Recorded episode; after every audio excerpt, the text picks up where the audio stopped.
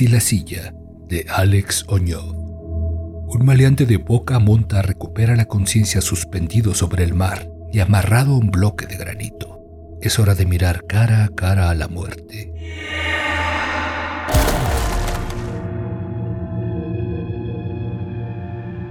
Comencé a descender. La oscuridad tras la venda que cubría mis ojos era total, pero pude adivinar, justo un instante antes de notar el agua gélida colándose en mis zapatos, el calor de los primeros rayos del sol. Amanecía atado a aquella silla de madera y con una enorme piedra de granito colocada sobre mi regazo y asegurada con varios metros de cinta adhesiva.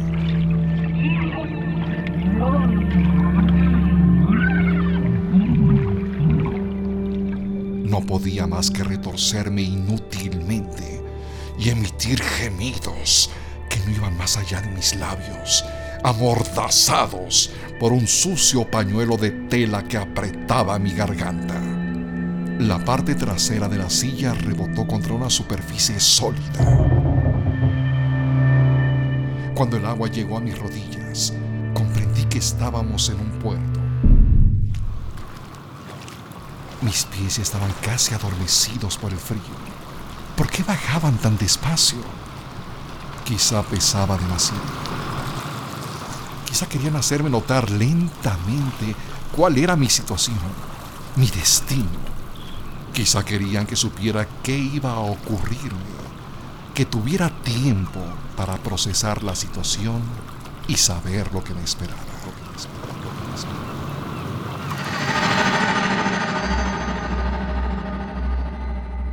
Aquellos malnacidos estaban usando cuerdas para bajarme al agua. Apuesto que al menos había necesitado a dos de sus hombres más fornidos. Al parecer, habían utilizado el mismo tipo de soga para atarme a la silla.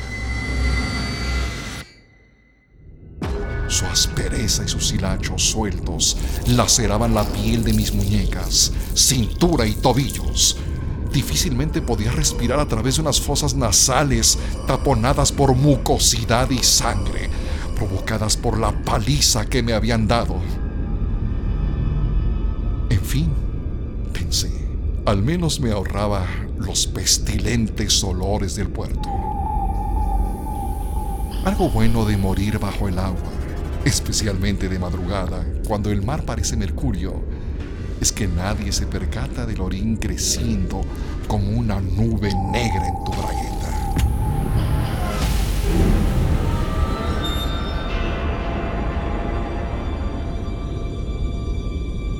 El agua alcanzó mi miembro masculino y por un momento el miedo a perder mi integridad se puso por encima del miedo a la muerte. Qué extraño es todo cuando vas a morir. Las prioridades parecen alterarse tan poco. Existen demasiados mitos extendidos por la literatura barata. Los buscavidas no somos personajes tan intensos como hacen ver en esos embustes melodramáticos.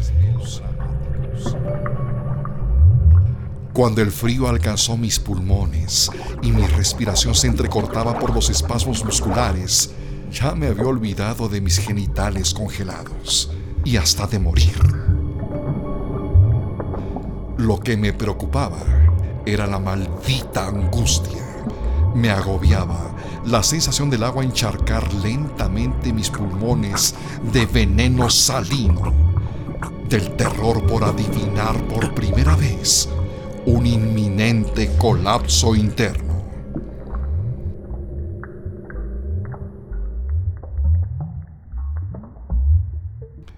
El descenso proseguía lenta e inexorablemente, como reza el cliché de esos cuentos de gángsters cuando quieren imprimirle intriga a la historia y que tanto influyeron en mi propio lenguaje adolescente y que conservé hasta la adultez.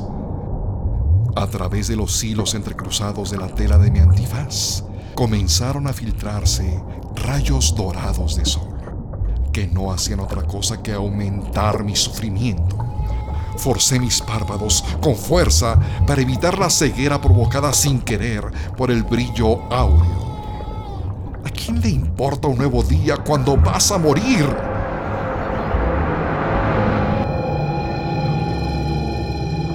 Solo mi cabeza permanecía fuera del agua ahora. De un momento a otro, lo único que quedaría de mí sería mi viejo sombrero negro, flotando como un bote a la deriva, hacia el horizonte. Aquel pensamiento, aquella imagen, se desvaneció de súbito cuando mis verdugos dejaron caer otro tramo más de cuerda. Viéndome completamente cubierto por el frío abrazo del océano completamente desorientado. Tardé un par de segundos en darme cuenta de que, un instante antes de dejarme caer, me habían despojado de la mordaza y del antifaz, y mis ojos se habían abierto completamente, supongo que por instinto. La sal quemaba mis pupilas y los rayos de luz acuchillaban mi razón y cordura reverberando a través de la gigantesca masa de agua que era el océano entre el sol y yo. De pronto, otro tramo de cuerda me llevó un poco más abajo. La profundidad de mi lenta inmersión hacía parecer a la superficie más parecida al mercurio, y su belleza iridiscente me hechizó por un instante. El agua estaba tan calmada. El gorgoteo del silencio oceánico, proveniente de la mismísima garganta del abismo, era tan grave e impenetrable que me quedé así, sentado en la silla, sin luchar ni respirar, sin pensar en nada en absoluto. Por un momento, parecía que el que iba a morir era otro y no yo. Pero ese breve instante de epifanía se hizo añicos como un cristal, cuando de repente soltaron un tramo de cuerda más y comencé a descender otro medio metro.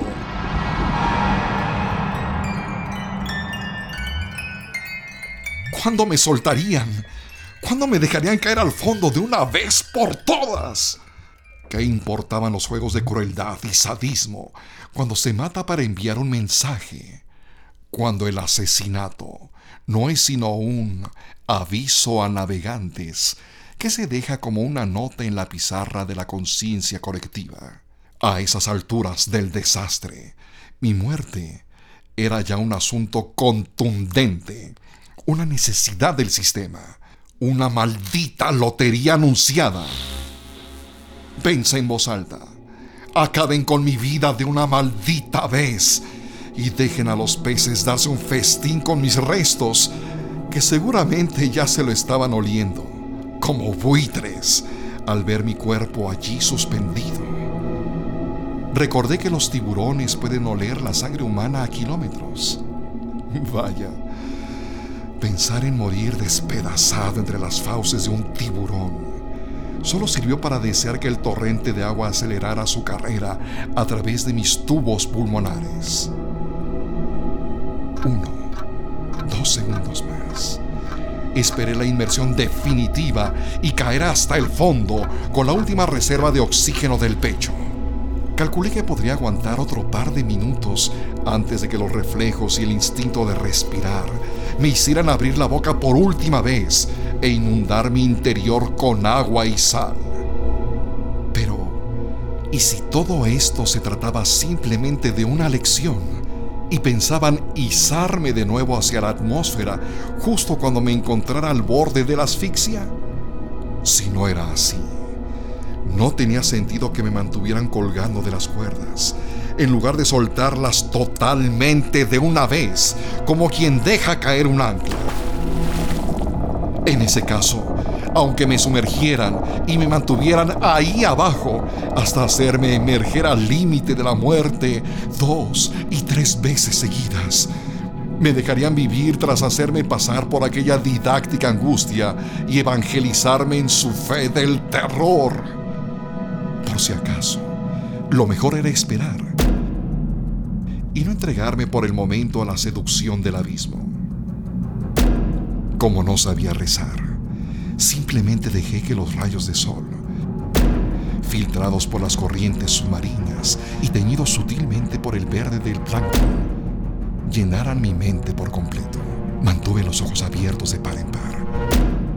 Concentrado en la fuente de aquella luz, evité todo tipo de movimiento para ahorrar energía y oxígeno. En estas situaciones, uno tiene que saber gestionar sus recursos. Me limité a tiritar y apretar las mandíbulas, que eran las únicas dos cosas que no podía evitar hacer.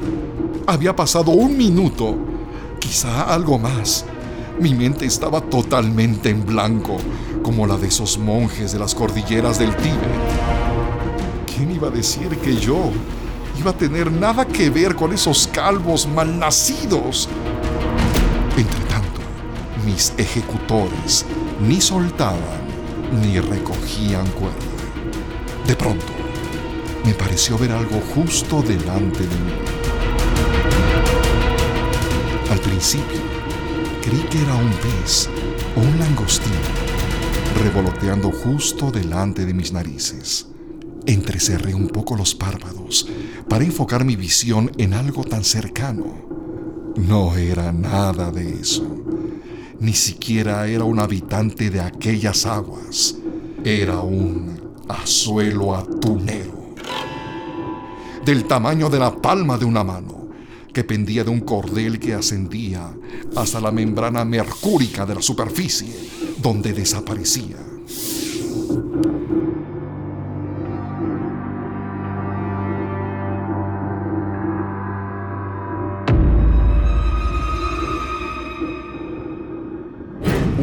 Bolita de plomo estaba atada en el cordel, solo unas pulgadas por encima del anzuelo. El ominoso gancho colgaba delante de mi rostro, a unos centímetros de distancia, y danzaba lentamente, mecido por corrientes perezosas. Era evidente que se trataba de un jueguecito de mis queridos amigos de allá arriba. Para dicho jueguecito, no hacía falta explicar las reglas. Me negué a aceptar la horrible obviedad de la propuesta. Aguanté como pude unos segundos más, retirando la mirada de aquel sereno y brillante anzuelo levitando ante mí. Mi cuerpo comenzó a convulsionarse descontroladamente por la falta de aire. Mis músculos, agarrotados por el frío, comenzaron a quemar todas las reservas de oxígeno de mi cuerpo segundos, mi humanidad se rendiría al instinto de la respiración.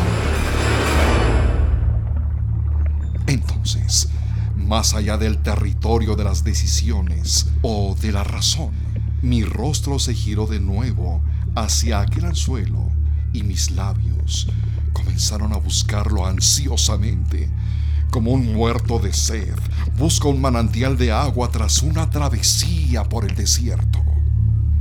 Al fin, mis labios dieron con el gancho metálico, lo metieron entre los dientes y mordí con fuerza y rabia. Con un movimiento de la cabeza, acerqué mi barbilla al pecho, tirando del anzuelo, y noté cómo el cordel se tensó de inmediato. La afilada punta se clavó con encarnizamiento en mi paladar pude sentir el calor metálico del plasma saliendo a borbotones por la herida. Solo un segundo después, noté un tirón hacia arriba al tiempo que mis ejecutores soltaron las cuerdas que habían evitado mi hundimiento definitivo. El granito quería irse al fondo y las cuerdas ya no me liberaban de su peso pero el anzuelo, destrozando mi paladar con saña, evitaba mi caída. Mi rostro ahora miraba violentamente hacia arriba, tironeado por el gancho y la tensión del cordel, y la parte trasera de mi cráneo evitaba, al encontrarse con mi propia espalda, que se me partiera el cuello allí mismo. Toda la silla se vino hacia atrás, inclinándose así la piedra hacia adelante. El dolor que comenzó a recorrerme por completo era insoportable. El gancho había atravesado mi cavidad bucal, había destrozado la carne del paladar y había practicado un agujero en la parte interior del cráneo, introduciéndose hasta el mismo centro de mi cabeza.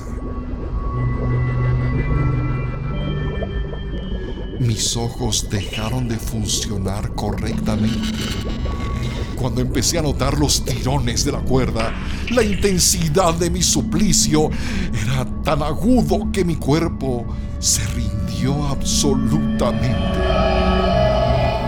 Por supuesto, grité y al hacerlo, mi boca, pulmones, estómago y aparato respiratorio se llenaron de agua al instante. Si no me sacaban de allí de inmediato, moriría la muerte más dolorosa que jamás pude imaginar. Los tirones desde arriba me estaban izando poco a poco.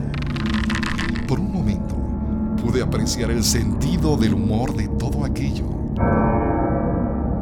Me estaban pescando como a un jodido atún. La lección estaba resultando mucho más inhumana de lo que yo hubiera imaginado. Y eso que las circunstancias que me hicieron acreedor de ese castigo nunca parecieron favorecedoras. Creo que uno de los estertores que arrasó mi cuerpo en aquellos momentos fue una fracción de carcajada. Pero ellos, lejos de dejarme morir, seguían recogiendo sedal. La silla, la piedra y yo ascendimos hacia la superficie pulgada a pulgada. Estremecido de dolor e inexplicablemente consciente de las irreparables secuelas que un destrozo así heredaría a mi cuerpo.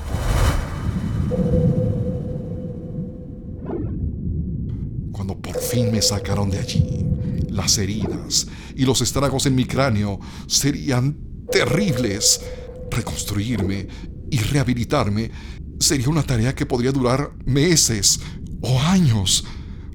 Porque si un punto estaba claro ya, es que me dejarían vivir.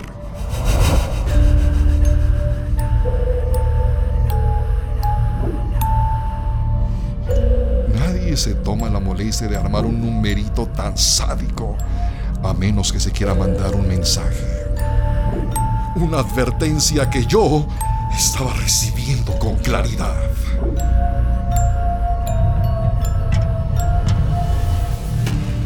Estaba a punto de alcanzar la superficie, la imposible postura de mi cuerpo, la sangre brotando de mi boca como nubes rojas destilándose en el agua.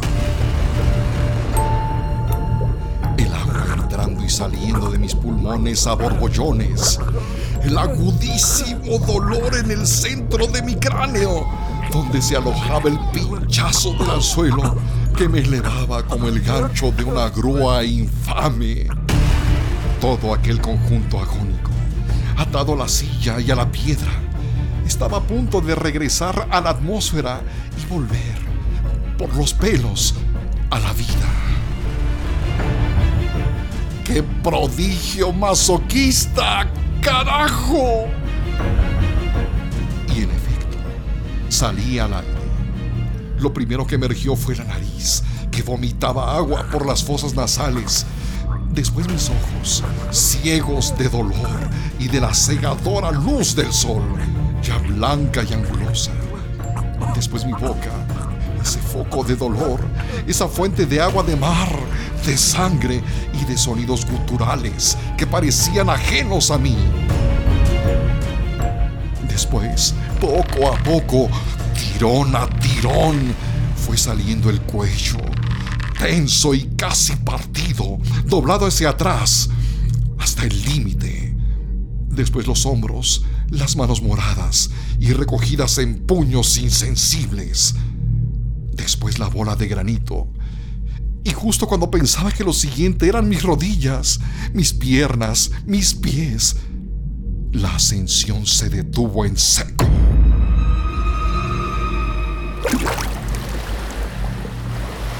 Ante mí, solo podía observarse el horizonte y el cielo, ambos sin principio ni fin.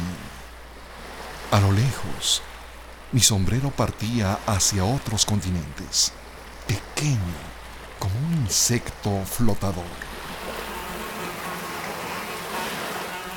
Detrás de mí, como acolchados por el agua que había penetrado mis oídos, oía las voces y las risas de mis carniceros.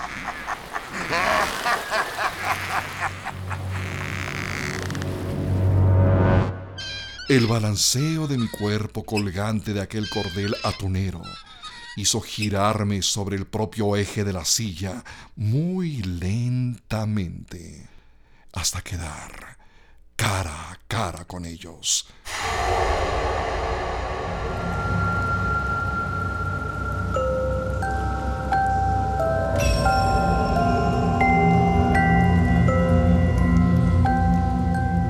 Pude ver un coche rodeado por tres figuras exactamente iguales. Todas ellas con un sombrero y anchas sombreras. Y un poco más cerca del borde del muelle, una camioneta estacionada con la parte trasera mirando hacia el océano, donde logré identificar una caña de pescar mecánica operada por una silueta siniestra y robusta. Lleno de un aprecio inusitado hacia mis salvadores, comencé a llorar de alegría. Sentí una incomprensible pulsión por besarlos y abrazarlos, por sacarme de allí. Al tiempo que intentaba recuperar la normalidad en mi respiración mientras continuaba vomitando agua alcancé a ver como uno de ellos se quitó el sombrero y comenzó a dar cortos pasos desde el muelle para acercarse a mí. Cuando lo tuve lo suficientemente cerca como para recordar que ese rostro pertenecía a la última persona que hice sangrar con lujuria. Lo miré sacar una pistola de la solapa de su chaqueta y sentí el frío cañón sobre mi frente.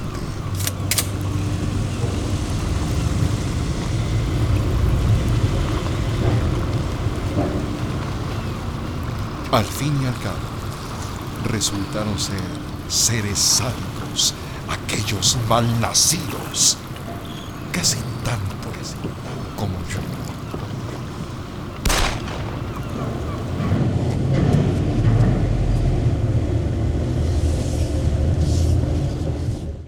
El pez y la silla. Voz Joel Bello. Producción de audio Uriel Islas. Esta fue una producción de Audible y Máquina 501 para el mundo. De nada mundo. Productor ejecutivo Manny Mirabete.